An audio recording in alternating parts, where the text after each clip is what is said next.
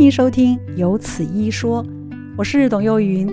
如果您是第一次听到这个节目，欢迎帮我们按订阅，也欢迎到 Apple Podcast 帮我们按五颗星，并留下好评哦，感谢您。我们今天为大家邀请到台北荣民总医院感染科的主治医师庄倩庄医师，您好，大家好。庄医师，我要请教一下，因为我们刚刚在讲讲到这个新冠跟现在有感流行感冒多吗？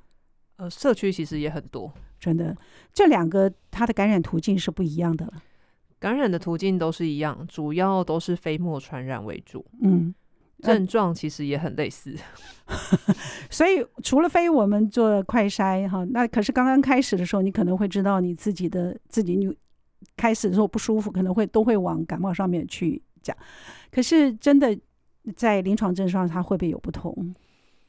自己的感受？呃书诶、欸，其实我觉得有时候很难区辨，就是有时候嗯、呃、会听到别人讲说，可能流感就是高烧、头痛、肌肉酸痛为主，嗯，那呃新冠肺炎可能就比较多是呃咳嗽啊、喉咙痛、味嗅觉丧失、拉肚子这些，但是其实听起来也很像，对，其实有些人是流感，他可能也是喉咙痛啊，有些人新冠可能也是头痛。所以真的要去区辨的话，还是要做检查。那现在比较方便，就是新冠可以自己做快筛。那快筛的话，有时候一开始会是阴性，嗯，所以我们会建议就是隔两天再验一次。如果你隔两两到三天再验两次都是阴性，那大概就不是，那就要往感冒上面去走了。对，那流感的话呢，就是在诊所可以做快做快筛。所以，如果真的到附近诊所去，然后他们可以帮忙做快筛，就也可以帮忙判断说到底是流感还是就是一般的感冒。所以，其实要鉴定嗯、呃、新冠现在不是很困难的事情，就是一开始我们可能会有一点犹豫期。对，通常现在新冠大概潜伏期多久？现在潜伏期其实就大概一到三天，其实比原始株要来的短一些。然后听说临床症状也轻很多，我觉得症状差不多，我没有感觉 症状轻很多，因为真的来门诊求诊的那个声音都很多都变了，然后也是咳得很厉害。我的意思说中重症比较少啦，应该这样子讲。我觉得也没有，哈，你完全都没有给我们一点希望。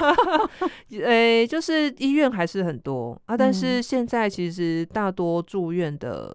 呃，大概就是两群啊，一群就是本身有疾病，真的免疫力不好的啊，再来就是一群就是没有打疫苗的啊。如果说已经打满三剂疫苗，嗯，然后正常免疫力的，几乎都是以轻症表现为主。最近真的有有变多的趋势吗？您在门诊真的有感受吗？有有门诊有有比一两个月前相比，是真的有比较多。您可以告诉我们，大概就是在流病流行病学上，它是因为气候的关系，还是因为就是不确定的因素？呃，我觉得主要原因应该是变异株的关系，因为现在国内超过一半都是 XBB，那这个是免疫逃脱很强的一个变异株，所以很多人。在去年那一波已经感染过了，但是就是呃，今年这个 SBB 还是会挡不住。对，嗯，因为我们这一个礼拜，我们家里面就有四位 前序前前后后就都确定。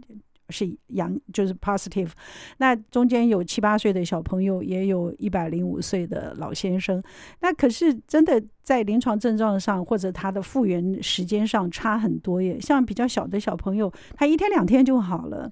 那也有五天的，也有七天的，也有到现在还在有一点微烧的。那这个都是一样同样的病株吗？对，如果是在短时间内，然后像这样我们叫有群聚史的话。大概几一百分之九十几的几率，其实都是同一株。